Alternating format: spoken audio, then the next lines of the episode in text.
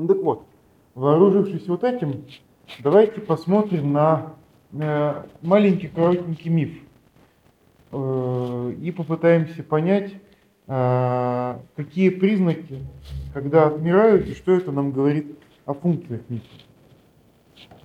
А, это миф о греческом юноше, не греческом, Адонисе. Кто-нибудь знает этот миф? Да. Так, ну и давайте рассказывать. Я просто даже не помню. Которая... Да. Э, А там есть две версии. Одна э, Аполлодора греческая, другая Овидия римская. Ну, собственно, в одном очевидно Афродита, в другом Венера. Э,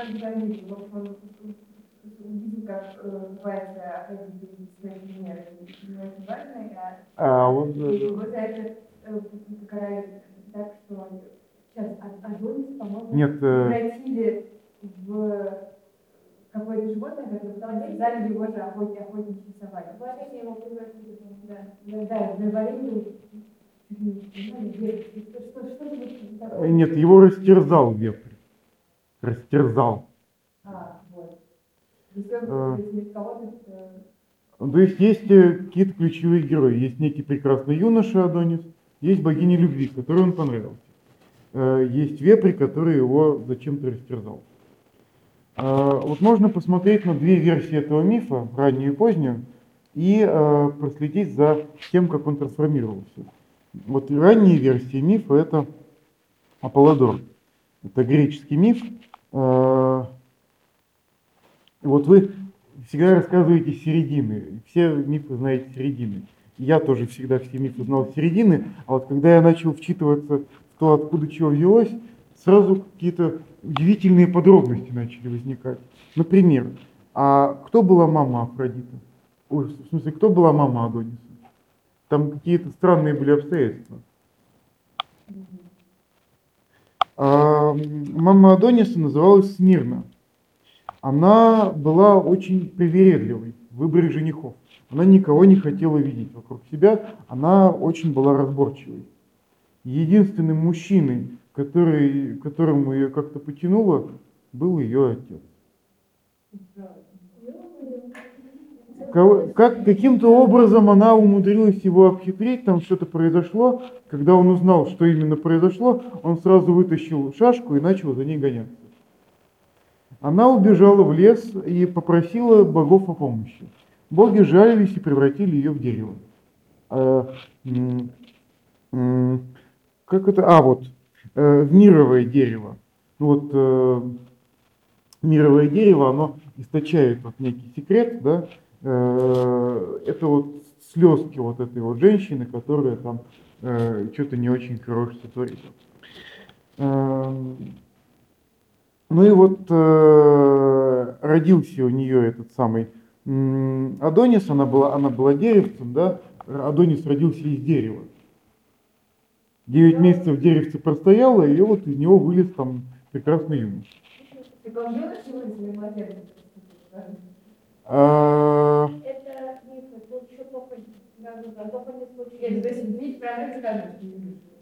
Не, ну скажем так, ты попробуй вылезти из дерева. Вот. А, Афродита действительно сразу заметила вот этого прекрасного юношу, э, начала постоянно за ним следить. Ну и э, чтобы всего себе, всего себе его забрать, она сунула его в сундук, который из этого же дерева и сделала. Спрятала Адониса в сундук.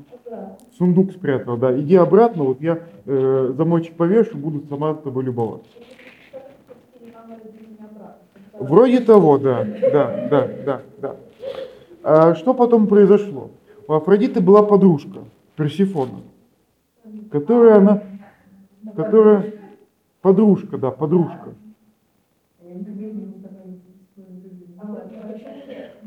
Не, ну как, э, Афродита доверила Персифоне, э, ну, точнее, Диметрии, если мы говорим о греческих богах. Диметрий, конечно. Ой, что я говорю, не, э, Персифо- Перси- Персифоне, Персифоне оговорился, оговорился, оговорился. Э, Персифоне она доверила этот сундук, та, не, будь дура, открыла сундук, увидела Адониса и сразу тоже захотела его себе. А они начали его там перетягивать э, одна на, на одну, другая на другую сторону. Зевс увидел это безобразие и говорит, девчонки, сейчас я все разрулю. А, хорошо, вот пусть он, пусть он вот три месяца у тебя там Персифона, потом, когда ты уйдешь там к Аиду, он будет там три месяца Афродитой, точнее, треть года, треть года. А треть года пусть один гуляет, ладно, фиг с ним, надо отдохнуть. А, да. А, ну вот он таким образом э, между двумя богинями переключался, жизнь его была весела и беззаботна, но его приревновал муж Афродиты Арес. Он его приревновал и послал вепрь, чтобы его растерзали на охоте. Стоп, стоп, стоп, подожди, сказала, муж Афродиты Гефеста, с Аресом у нее что-то там отдельно Да, да, да, да, да, ща, ща, ща, а, а, да, да, он любовник был, любовник, точно, любовник. Это был любовник Афродиты, который ее приревновал и послал вепрь, чтобы те этого несчастного, красивого, ну хлипкого и такого плюгавого какого-то юношу растерзали.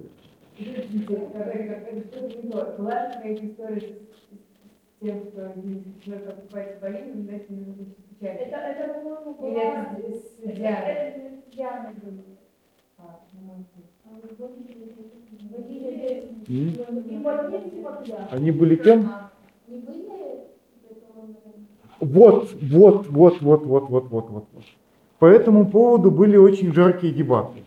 А, Платон в своем государстве неоднократно говорил о том, что ну о чем мы такие истории-то рассказываем, чего мы учим молодежь при помощи них.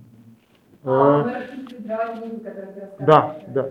То есть э, они, казалось бы, должны были бы быть, но вот такое поведение, оно как-то вот ну, не пристало богам, и поэтому вот когда у людей какое-то созна... э, какая-то сознательность проснулась, они начали думать, что типа, ну вот, ну, может, если даже и так, то, наверное, не обязательно всем об этом знать.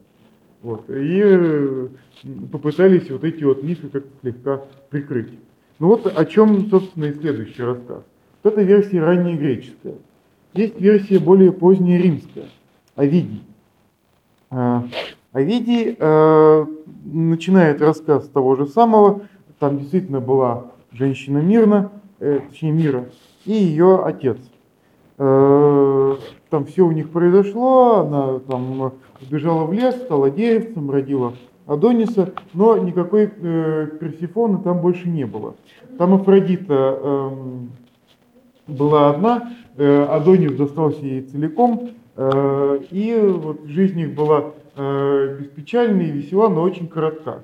Потому что Адонис, смертный юноша, вдруг захотел поехать на охоту, и его там растерзал кабанчик. Но на этом история не кончается. Вот там, где у Аполлодора история кончается, э, у Овидия она, ну, грубо говоря, только приступает к кульминации. Вот, э, да, Э, собственно, суть истории это в чем? Афродита так горевала по поводу того, что, ну, не Афродита уже, теперь Венера, это римская история. Она настолько горевала по поводу кончины вот этого красивого юноши, что м, спрыснула нектаром вот эту вот пролитую кровь, и из пролитой крови Адониса э, вырос цветок анимон, который, как и Адонис, очень красивый, но коротко живет, м- мало живет. То есть, э, вообще говоря, вот эти вот две истории, они совершенно разные. История Аполлодора, она о гневе, да, то есть э, главная движущая сила этой истории гнев. Вот, то есть с гневом гнался отец вот этой вот самой мир за э, ней, чтобы там ее убить за м, страшные преступления.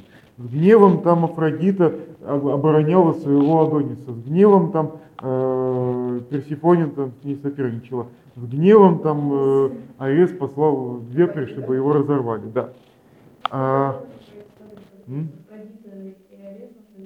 Потом вспомнить Гефеста и еще вообще ну, и- ну, не, ну, супружеские измены, серьезно. не, а чем еще заняться? Ну, Пока слушай, ты знаешь, я однажды думала, что просто ничего для меня совсем не прям такие. Как лучше, а ты просто целый день все дети свои матери. Тогда, наверное, долго ну, Ты настолько играешь в время, ну. да.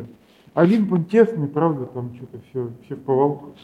Вот. Список э, из- измен текста, и должен животных после этого прекращать снимать. Действительно.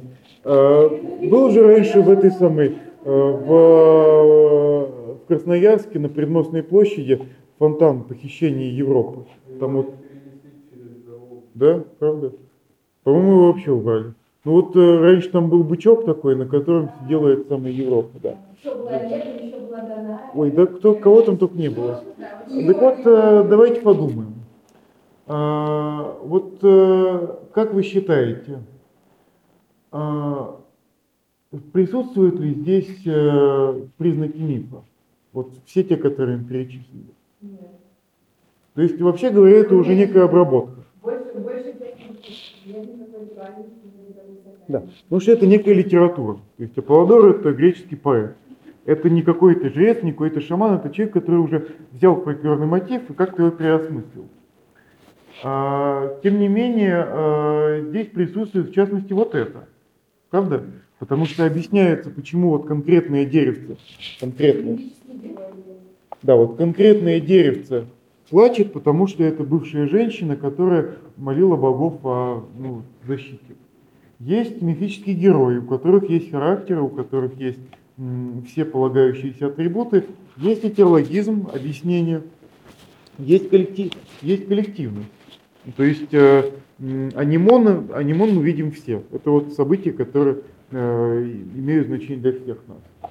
А, ну, доисторическое время это ну, тоже происхождение этого самого анимона. А, То есть вот этого здесь нет, потому что это уже поздний этап развития мифа, когда он переходит уже в авторскую литературу. Но какие-то части все-таки есть. И дальше можно начать думать, а зачем вообще говоря вот этот самый миф? Вот э, в изложении, например, Аполлодора, вот что мы должны вынести из этого мифа? Зачем люди его рассказывают? Он им, он им был зачем нужен? Потому что э, я всячески, э, не знаю, вообще, когда когда детстве увидела Зарафи, когда ты такой ты не ходите дети в Африку гулять? Так что ли? Нет, а это, это бесполезно, потому что если тебя полюбит богиня, то ты ничего не сможешь сделать. Она богиня, она тебя сильнее. Не будьте красивыми, а то хотя бы вот, ты должны богине, потом ты будешь собаки. Фигню. Да. А, да, да, А то а действительно. Нет, а вот это объяснение мне нравится. Но как ни странно, вот когда люди впервые начали изучать мифы научного в XIX веке, до них это дошло далеко не сразу. Вот э, такой довольно распространенный взгляд на функцию мифа, ну вот который, к примеру, э, я могу стирать это все, у вас есть? Вот. Э, ну вот я говорил уже, что есть два основных взгляда на функцию мифа, это вот почему и зачем. Вот сначала, как ни странно, возобладала функция почему. Ну, на самом деле, э, не очень странно, но вот когда м, наука начала развиваться в новом времени, они очень сильно возненавидели Аристотеля. Потому что, ну вот вы знаете же, да, примерно, чего делал Аристотель. Он описал вот, да, он описал э, весь мир в терминах э, конечных причин. Ну, то есть все вещи существуют зачем-то. У всех вещей есть свое предназначение. Есть идея внутри. Да, да. И в каждой вещи есть какая-то идея, и вещь движется вот к исполнению вот своего предназначения согласно вот этой вот идее. Например, идея маркера – это быть исписанным. Да, вот я, вот почему, почему вот им хорошо писать? Потому что он для этого предназначен. А, ну вот и э, физику в том числе он попытался вот этим описать. Ну вот, например, э, собачка бежит к косточке, потому что у собачки внутри есть идея какая-то, она хочет жрать, поэтому вот ее какая-то сила гонит к косточке. Вот поэтому вот э, они как-то сближаются. А, давайте вспомним физику седьмой класс. А если перейти в систему отсчета собачки, то есть с точки зрения блохи, сидящей на собачке, э, что происходит? Собачка покоится, а к ней с большой скоростью летит кость. Это почему? Что ко- кость хочет там что-то, а она ничего не хочет, у нее нет мозга, кроме космоса. Э, Поэтому вот применительно к физике и ко всем естественным наукам вот это все сокрушительно провалилось. Но если мы физику будем объяснять целевыми причинами, ну, то есть я вот бросил кирпич, и он летит туда, потому что у него предназначение проломить голову там какому-нибудь, я не знаю, там кому-нибудь. Кому? Кому вы хотите? Ну, ведь не школьнику жалко. Ладно, кому-нибудь, в общем, да. Э, Мы так далеко не уедем, мы науку не построим. И поэтому вот когда люди начали строить науку о мифах, ну вот в частности первым, одним из первых был антрополог э, э, Тейлор. Он предположил, что никакого зачем у мифов нет. Что мифы надо воспринимать, во-первых, буквально, а во-вторых, как э, суррогат науки. Вот кто-то из вас это уже говорил, да, на прошлом занятии. Э, что вот этот вот миф об Адонисе, э, ну вот уже в обработке Аполлодора, э, был предназначен для того, чтобы просто объяснить, почему вот это деревце плачет. Они еще не знали там биохимии растений всякой, они не знали, что они там способны чего-то выделять, поэтому они придумали там кучу богов, там каких-то еще чего-то, чтобы вот это объяснить. Ну, э. Во. А, в ту же степь э, вот этот вот самый э, Джеймс Фрейзер.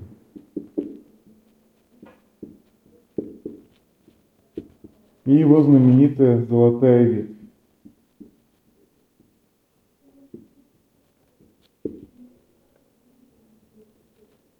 Э. Это вот английские все. Ученые, которые считали, что ну вот просто у них была какая-то логика, но она была неправильной. То есть они вот хотели как-то нормально объяснить видимый вот физический мир, э, какие-то истории друг другу рассказывали, но они были идиотами, и поэтому вот эти истории, они на самом деле неправильные. Ну, э, это продержалось на самом деле довольно долго. Э, Но в какой-то момент люди начали действительно обращать внимание на детали. Если бы это было все так, зачем какой-то еще, правильно сказать, инцест туда приплетать? Зачем вот куча любовников там каких-то в этой истории? Э, Почему эта история не кончается там, где деревце выросло? Если функция была объяснить деревце там и анимон какой-нибудь, э, как растет, почему она вот содержит в себе так много лишних деталей? Ну и вот э, можно на самом деле посмотреть чуть более пристально на то, что происходило вот с этой историей о Адонисе, и понять, что вообще говоря, функция это, наверное, немножко другая. Потому что если бы это было только объяснением, во-первых, непонятно, что с этим объяснением дальше делать, она ничего не объясняет. Э, Ну хорошо, деревце плачет, потому что какая-то женщина там чего-то. А почему она вот там что? А почему у нее это все произошло? А почему там инцест это преступление? То есть это просто отодвигает э, объяснение на какой-то следующий шаг, и ну, невозможно им удовлетвориться. Поэтому, наверное, предположили вот уже в 20 веке другие исследователи, э, мифы люди рассказывают э, какой-то другой целью. На самом деле, вот еще один аргумент против вот этого, против викторианцев вот этих вот, ну вот это как раз Ион и он э, жили в викторианской Англии, работали, ну и поэтому вот у них такой довольно архаичный был подход с нашей точки зрения. А, вот позднее люди заметили, что даже когда появляется наука, нормальная, вот такая уже с формулами, там, чем угодно, люди все еще продолжают рассказывать мифы. И мифы все еще в нашем обществе присутствуют. Может быть, у них какая-то другая функция есть? Но на самом деле догадаться можно было бы довольно легко, если бы вот эти вот два человека чуть более внимательнее, э, чуть более внимательно читали Платона. Вот кто из вас читал «Государство» Платона? А, ну вот кто читал, да? А, там вот центральная мысль государства Платона – это то, как организовать правильное государство. Собственно.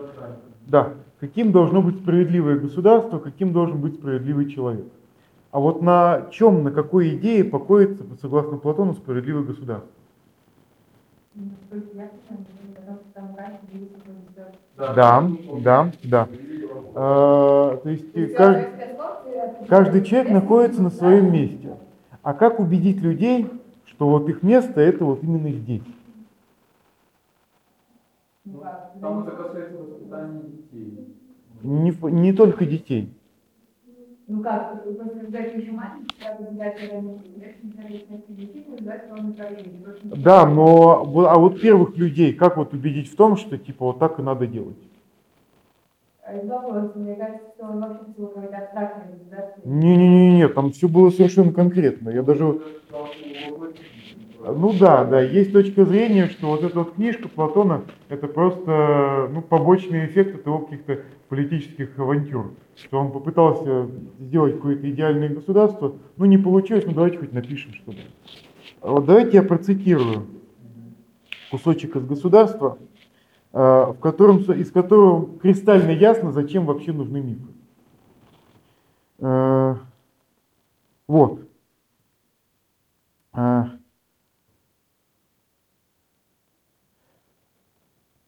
Какое мы нашли бы средство заставить преимущественно самих правителей, а если это невозможно, то хоть остальных граждан, поверить некому благородному вымыслу из числа тех, которые, как мы недавно говорили, возникают по необходимости? А, Я, по, я попытаюсь внушить сперва самим правителям и, вообще, и воинам, а затем и остальным гражданам, что все то, в чем мы их воспитали и взрастили, представилось им во сне как пережитое, а на самом-то деле они тогда находились под землей и вылепливались и взращивались в ее недрах, как сами они, так и их оружие и различные изготовляемые для них снаряжения. Когда же они были совсем закончены, земля, будучи их матерью, произвела их на свет. Поэтому они должны и поныне заботиться о стране, в которой живут, как о матери и кормилице, и защищать ее, если кто на нее нападет, а к другим гражданам относиться как к братьям, также порожденным землей. То есть мы вот все дети одной матери.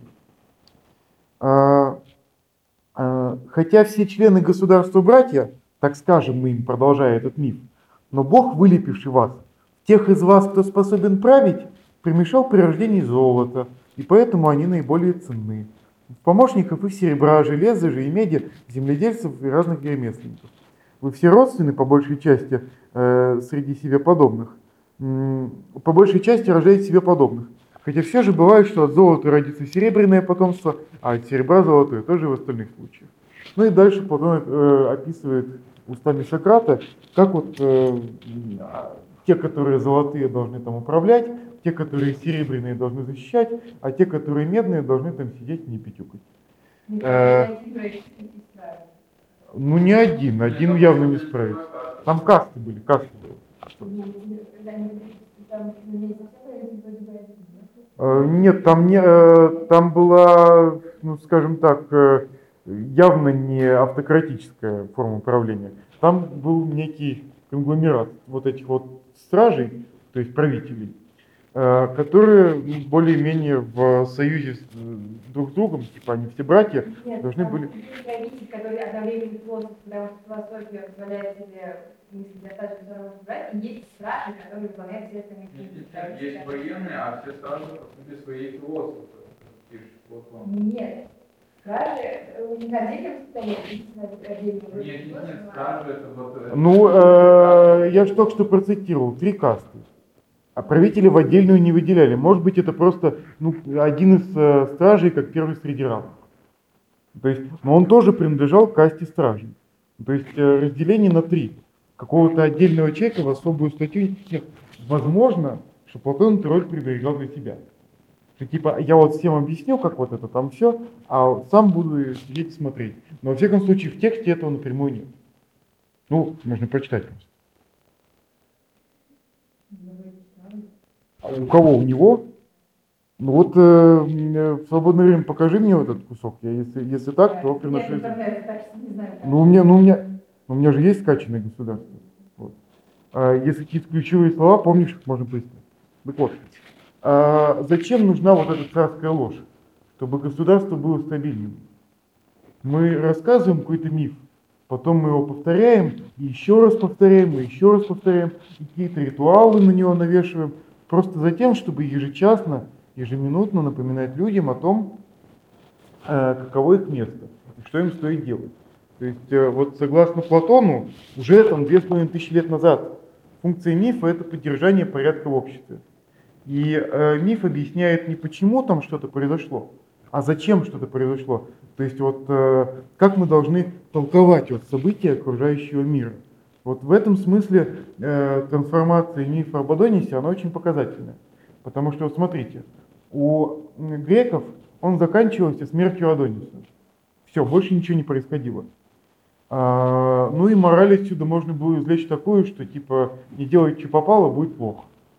А, у Овидия наоборот, э, есть некая цикличность, которая затем вот э, наступает. Есть цветение вот этого самого анимона. Можно было бы извлечь, например, мораль из мифа об, Адони- об Адонисе, такое вот возложение Овидия, о том, что красота, вообще говоря, скоротечна, и что надо с этим как-то примириться. И если вы видите красивого юношу, там, если вы Афродита, или наоборот, если вы там э, какой-нибудь Арес видите красивую девушку, то не надо ее пытаться вот сразу там себе, чтобы там ни в коем случае, он все равно умрет. А, То есть э, вот это вот возложение Овидия, это скорее учит такому более философскому отношению к миру. Что вот в мире есть вещи приходящие, есть вещи вечные. Вот любовь, она вечная, а красота приходящая. Поэтому даже когда красота уйдет, вы должны продолжать вот это вот все любить. Например. Например. То есть, э, если мы посмотрим на мифы с этой перспективы, они покажутся гораздо более понятными, чем вот перспективы вот этих вот самых ребят. Ну вот, э, если говорить о каких-то фамилиях, э, есть э, так называемая школа функционализма,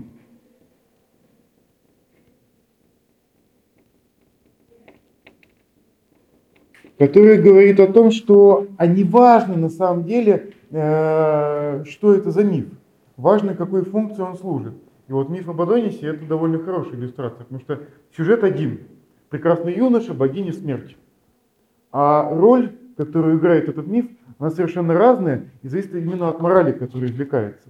То есть греки рассказывают этот миф, чтобы внедрить в общество одну мораль. Типа не делать, что попало. Римляне уже совсем другую. Относитесь к красоте э, как вещи приходящей. Не надо за ней гнаться. Это не самая вечная ценность.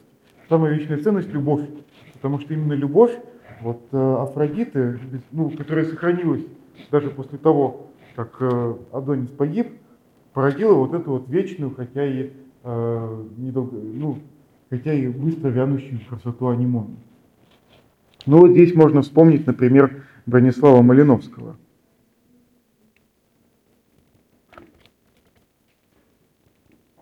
Это знаменитый антрополог, который, в отличие от вот этих вот двух, не был кабинетным ученым. Эти вообще ни одного папуаса ни разу в жизни не видели. Никуда не выезжали. Да, да, да, да, да, да, да, да. То есть этот видел в реальности, как это все происходит. Он видел, как люди рассказывают мифы. Он видел, какие функции они исполняют. И он понимал, что объяснение, почему там кого-то там чего-то, это ну, э, далеко не самая главная функция. А главная функция это то, что вот регулярное рассказывание мифов делает с обществом. То есть, э, давайте я вам абсурдный пример приведу. Я почему читаю этот курс? Потому что я очень э, долго и плодотворно общаюсь с э, экс-начальницей филологического направления Кирой Нипко. Она вот фольклорист, в Питере работает и изучает современный уже фольклор, как вот он существует, в каких формах. Она рассказывала, что как-то раз была на конференции по фольклористике. И там был человек, который изучал и собирал монгольские сказки. И человек, ну вот у него был доклад про монгольские сказки, и было видно, что он находится в отчаянии. Потому что все сказки, вот, которые он собрал, вот он посмотрел на корпус сказок, который он собрал, и начал подозревать, что, может быть, он зря этим занимался. Потому что он пристально посмотрел на сказку, которая называлась почему у верблюда волосатая мошонка, и не смог найти место ей в картине мира. Он не смог придумать ни одной причины, по которой эта сказка вообще должна существовать. И начал задумываться о том, что, а, может, сказки-то никакой не было. Может, все это придумали какие-нибудь э, фольклористы, которые в последний день экспедиции должны были срочно готовить материалы, чтобы им денег дали. э, да нет, ну просто вот если подходить к сказкам как к объяснению, становится не очень понятно, почему объяснения удостаиваются настолько, казалось бы, неважные вещи. Да, ну,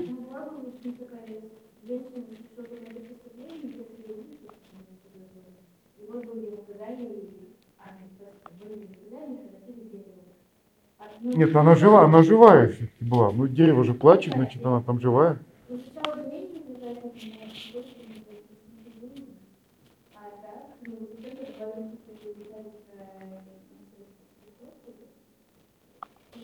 А, не, ну как, э, добавили детали, э, на самом деле, с довольно большим количеством намерений. То есть э, мифы... Чё?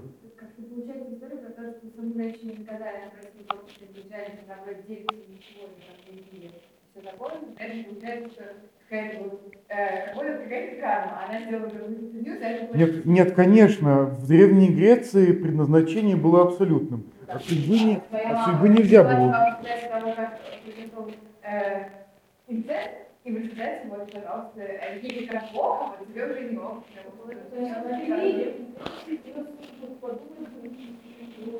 А, суд, тогда... Э, Нет, на, на самом деле можно э, вот эти вот доб- добавочные детали анализировать просто уже с других э, перспектив. Вот я вам рассказал всего две сейчас, очень кратко. То есть э, с позиции миф как наука и миф как э, ну, какое-то социальное явление, как какая-то э, структуризация общества. Можно, например, подходить к э, мифу с позиции психологии. Ну, например, то, что делал знаменитый психоаналитик Карл Юнг. Знаете, да, про него? Ну, последователь Фрейда, который потом э, от своего учителя ну, отошел довольно сильно. Э, можно сказать, например, что вот, вот это вот самое мира, или Смирна, как ее там назвать, она отвергала всех мужчин. В ней э, не было, э, э, она не допускала до себя ничего мужского. И вот она родила Адониса, и в нем тоже вот чего-то мужского не хватало, поэтому он был такой слабый, он был слабовольный. К нему боги, его богини вот эти вот таскали одна, одна за руки, другая за ноги, а у него своей воли даже не было, он не мог сказать, типа, вот ты, Афродита, мне нравишься, а вот ты, Персифон, мне совсем не нравишься. И поэтому-то он был, и поэтому он был такой слабенький и изнеженный, что пошел на охоту, его первый же кабан завалил. Нет, то Если вот насчет ты мне нравишься, а ты нет, как бы получилось уже повторить с яблоком раздора. И А, Тоже не сильно хорошо кончилось.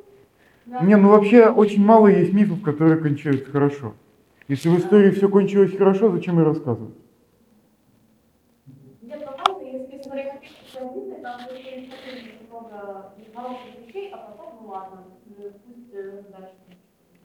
Ну, то есть да, у нас уже две минуты вообще говоря задержка, давайте подведем итог. А? Да-да-да. Одна из версий, ну, кото- которая, например, мне симпатична вот именно в контексте вот этого мифа об Адонисе.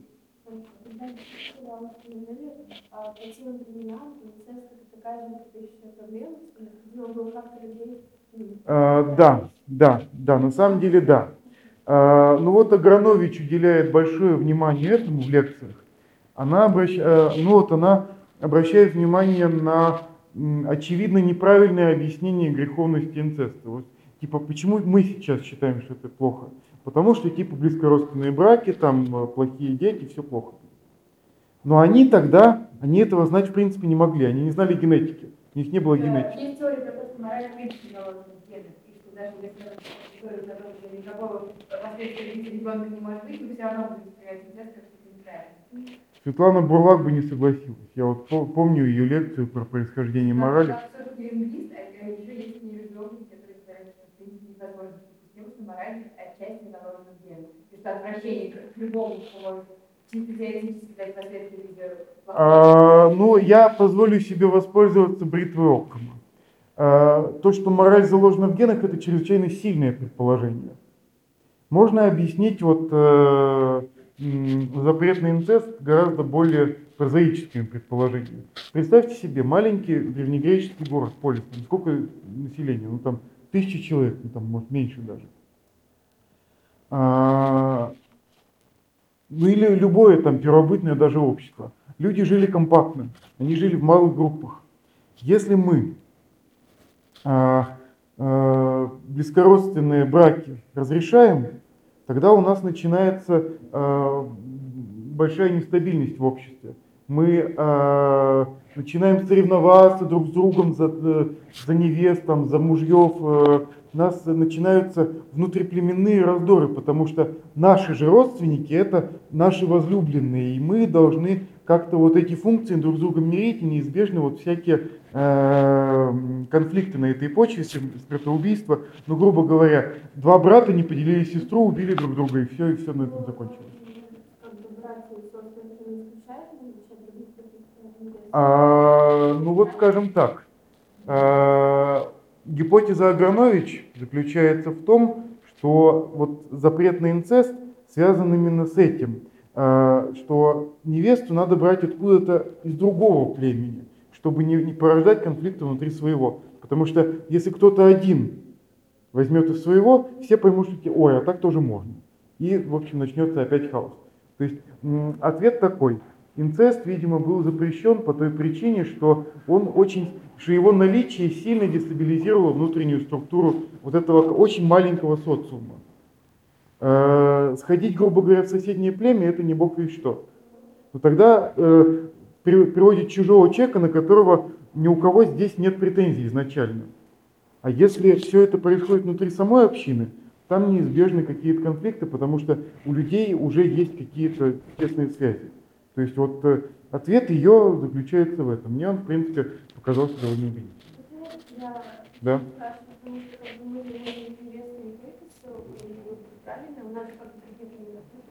А, да, но а, даже одно, просто даже одно подобное событие, оно может повлечь за собой трагедию.